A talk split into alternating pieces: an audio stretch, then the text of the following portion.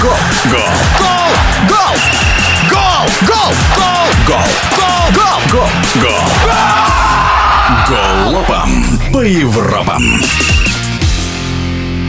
Первые четвертьфиналы футбольной лиги чемпионов уже история, но вплоть до ответных матчей 18 и 19 апреля они не перестанут быть частью аналитики, а значит спортивной повестки. Напомню, Манчестер Сити и Реал дома уверенно обыграли Баварию и Челси 3 и 2-0 соответственно. Интер в гостях забил два безответных мяча Бенфике, а в итальянском дерби Милан на своем поле был сильнее Наполи 1-0. Свое мнение о факторах, повлиявших на исход этого раунда плей-офф главного клубного турнира Европы, а также о возможных раскладах на ответные матчи в эфире радиодвижения озвучивает комментатор Матч ТВ Александр Ниценко.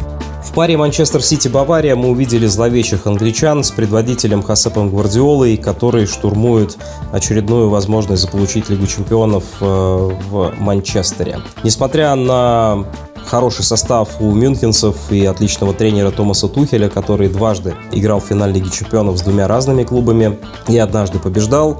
Э, здесь добыть Баварии победу не удалось, потому что немцам э, не посчастливилось э, оказаться напротив Манчестера в тот момент, когда у него были определенные сложности, связанные с ротацией состава и с возвращением былой формы. Такой отрезок был после чемпионата мира. Сейчас, после восьми побед подряд и более 30 забитых мячей с Холландом, который переписывает многочисленные рекорды по забитым мячам, Бавария оказалась против соперника, который почти каждый момент свой превращает превращает э, в золото, то есть забитый мяч. И мюнхенцам было очень непросто против э, тотального прессинга Манчестер Сити и э, той обустроенности внутри своей концепции, которую демонстрирует Манчестер. В этом смысле англичане были убедительны, и я думаю, вряд ли им что-то должно помешать пройти в следующий раунд. Бенфика стала главным разочарованием четвертьфинала, потому что команда, которая больше 40 матчей провела в сезоне и проиграла всего лишь дважды, должна была более уверенно себя чувствовать в домашнем матче против Интера. Симона Инзаги, конечно, хорош в кубковых соревнованиях, но эту команду прилично штормит. Она выпала за пределы топ-4 итальянского чемпионата и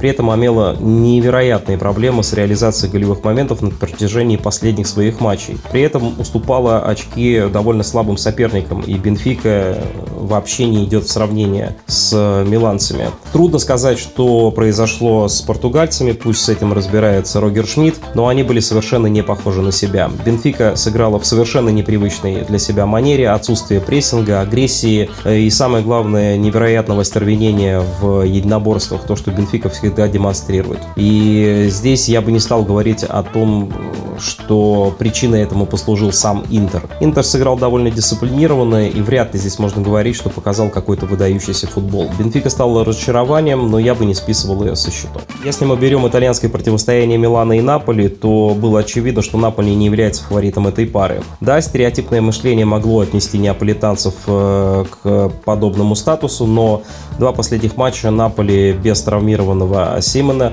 лучшего снайпера серии А, показали, что без него Наполи имеет огромную сложность с реализацией и созданием голевых моментов, потому что Симон играет по всему фронту и очень здорово цепляется за мячи, солидно изматывая защитников соперника. К несчастью, в последнем матче с Лечи еще и травмировался Симеоне, второй центральный нападающий, поэтому Наполе остался с ложной девяткой Элмасом и не готовым Распадоре. Это очень сильно сказалось в противостоянии против очень дисциплинированного Милана, который пусть и нестабилен, но на ноль он засушить э, в Лиге Чемпионов может. Это была уже пятая встреча подряд в этом турнире, где Милан сыграл на ноль. Но э, если будет здоров э, нигерийский снайпер Наполи, то в ответном матче э, я не удивлюсь, если неаполитанцы Милана все-таки переиграют. Реал Челси в этой паре был явно фаворит. Челси уже пришел к тому, что использовал четвертого тренера э, на посту наставника, и Фрэнку Лэмпорду совершенно не доставало времени для того, чтобы приготовить э, какой-то особый план по нейтрализации на Сантьяго Бернабео действующего победителя Лиги Чемпионов.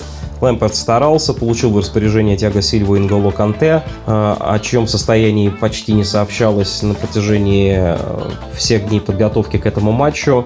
И даже неплохой контратакующий план, который Лэмпорт э, выбрал, действовал не так долго, хотя Челси имел свои моменты и чистый выход один на один Феликса. Но Реал точно не дал усомниться в э, своем превосходстве. Эта команда обладает сумасшедшим опытом, потрясающим э, выбором состава, и против такого неустроенного Челси вполне Реал мог побеждать и на классе. Что он и сделал. По счету это не грандиозное преимущество, всего 2-0, но если брать качество игры, честно говоря, совершенно не представляю, что Челси необходимо сделать для того, чтобы на Стэнфорде отыграться против Реала. Так что, в принципе, королевский клуб, мне кажется, одной ногой в полуфинале. В эфире спортивного радиодвижения был комментатор Матч ТВ Александр Ниценко.